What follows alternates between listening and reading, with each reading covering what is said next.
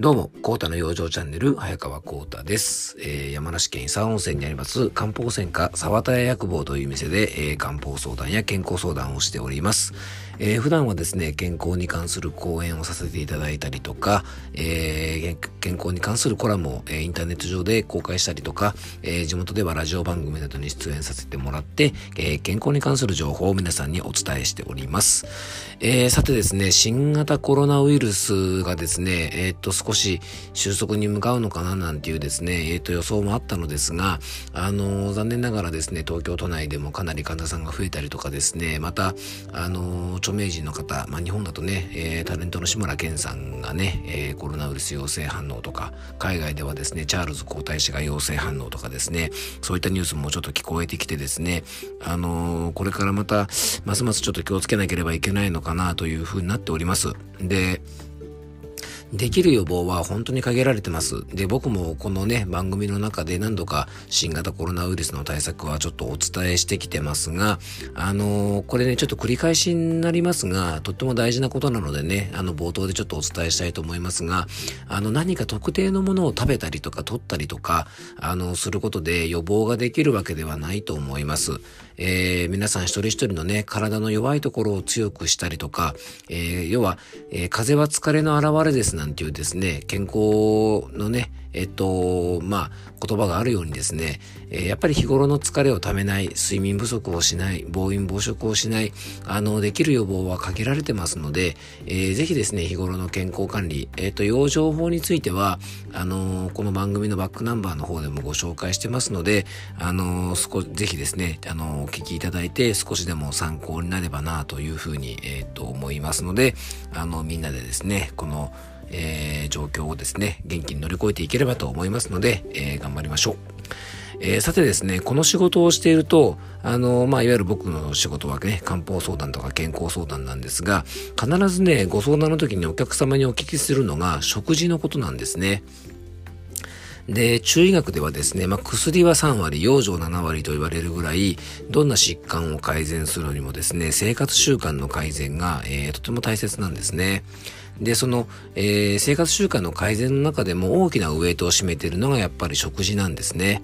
えー、その人を見ればその人が何を食べてるかわかるっていう言葉があるぐらい食はねその人を表してます。で、今回の番組はですね、えー、番組の中でもたびたび食事に関するアドバイスをさせていただいてますが、いわゆるね、食用生は最も健康的な生活を送る上で大切なことなんですね。えー、その証拠に、えー、様々なメディアで、〇〇食べると〇〇病に良いとかですね、そういう特集がよく組まれてたりとか、普段の会話の中でも、〇〇は体にいいらしいねとか、〇〇食べてからお通じの調子がいいよとか、〇〇がお肌にいいらしいよなどですね。まあこれは年齢に関係なく、まあ高齢者になればですね、あの、その割合は加速度的に増えると思うんですが、まあ何を食べると体に良いとかっていう話は常に話題に上がると思います。えー、僕らもですね、まあ、あの、僕、お酒飲むの好きなんですが、お酒飲んでる時なんかでもですね、ワインは体にいいだとか、ビールよりもハイボールの方が痛風になりにくいから体にいいとかですね、まあ、体に悪いお酒をガブガブ飲みながらですね、健康の話をしてるっていうですね、まあ、なんとも笑ってしまうようなこともたびたびあります。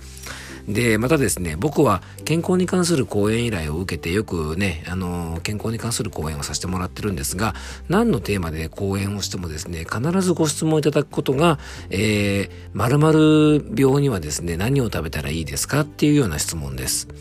えー、これね、何か特定のものを食べて、それで疾患が改善すればね、そんな楽なことはないんですが、ついついそれを求めてしまうのが人の差がだと思います。ね、冒頭ちょっとお話しした新型コロナ、コロナウイルスには〇〇を食べるといいとかですね、何々茶を飲むといいとかですね。まあ、そんなね、僕らの体ってシンプルにはできてないんですね。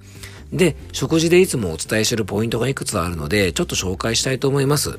えー、食用上のポイントのまず1番目はですね、まずバランスよく。ね、最初はもう当然ですけど、これバランスです。えー、5つの色と5つの味ですね。そういったようなですね、まあ、あのー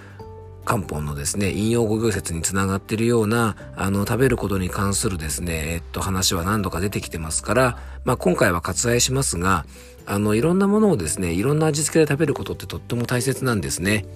えー、また、フードファティズムっていう話もですね、以前お伝えしましたが、特定のものをですね、異常なぐらい進行してしまって、食事が偏ってしまうとですね、体にいいものも食べ過ぎてしまって逆効果になることってよくあります。で、世の中には完璧な食品などないので、バランスよくが一番です。よくね、玉ねぎで血液サラサラなんて話を聞きます、ね、聞きますが、そう聞いたらですね、毎日玉ねぎをですね、鬼のように食べまくるなんてことがないようにぜひ気をつけてくださいね。で、2番目はですね、季節に合わせて食べるものをちゃんと選択することです。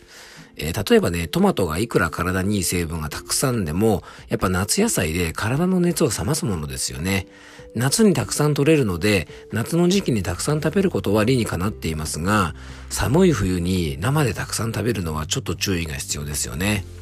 あの、旬のものにはね、やっぱり意味があります。そして3つ目が体質に合わせて食事をとることですね。えー、それぞれ人間には体質や気質があってですね、負担がかかるところがそれぞれ異なります。で、冷たいものをいくら食べても大丈夫な人もいれば、ちょっと冷たいものを食べただけでもダメな方っていますよね。で、辛いもの食べても平気な方もいれば、ちょっと辛いもの食べ過ぎると下痢する方もいたりとか、自分の体調や体質に合わせて食用状をすることっていうのがすごく大切なんですね。で、隣の人が食べてね、元気になったものが、あなたが食べて元気が出るとは限りません。で、食べ物の性質や自分の性質を知ることで、食事で元気になることもできるし、病気になることもありますから、これはね、よく知っていただきたいと思います。じゃあ、えー、体に悪い食事ってね、えー、今日のテーマにもなってますが、えー、皆さんね、あれが良いとかこれが良いと話すると思います。ではね、ここでやっと出てきた今日のテーマね、体に悪い食事は何ですか？っていうところについてですが、ちょっと考えてみましょう。普通だとね、体に悪い食事というと、えー、ジャンクフードとか、ね、えー、脂っこい食事は体に悪いとか、えー、ね、砂糖がたくさんの食事は体に悪いとか、いろいろあると思います。ね、あと冷たいものは体に悪いとか、味の濃い食事は体に悪いとか、食べ過ぎは体に悪いとか、添加物が多い食事は体に悪い。まあ、このあたりがね、一般的だと思います。でもね、体に悪い食事って実はね、美味しいもんばかりですよね。まあ、ついつい食べ過ぎてしまうと思います。人間は体に悪いこともついついしてしまうものっていうのはですね、僕が大前提だと思ってます。僕もね、不節制が大好きですし、体に悪いことをした後は、でもね、できるだけプラスのことをして、このマイナスの幅を減らすようにしてます。できるだけ先ほどお話ししたね、体に良い食事を意識しながら、あの、たまにはですね、ご褒美として体に悪い食事を楽しむぐらいの気持ちでいることが大事じゃないかなと思います。でもね、実はそれ以上に体に悪い食事っていうのがあります。その食事はもしかしたら皆さんは体に悪いって意識していない食事かもしれませんから、すごく注意が必要なんですね。その体に一番悪い食事というのは、嫌いな人と食べる食事です。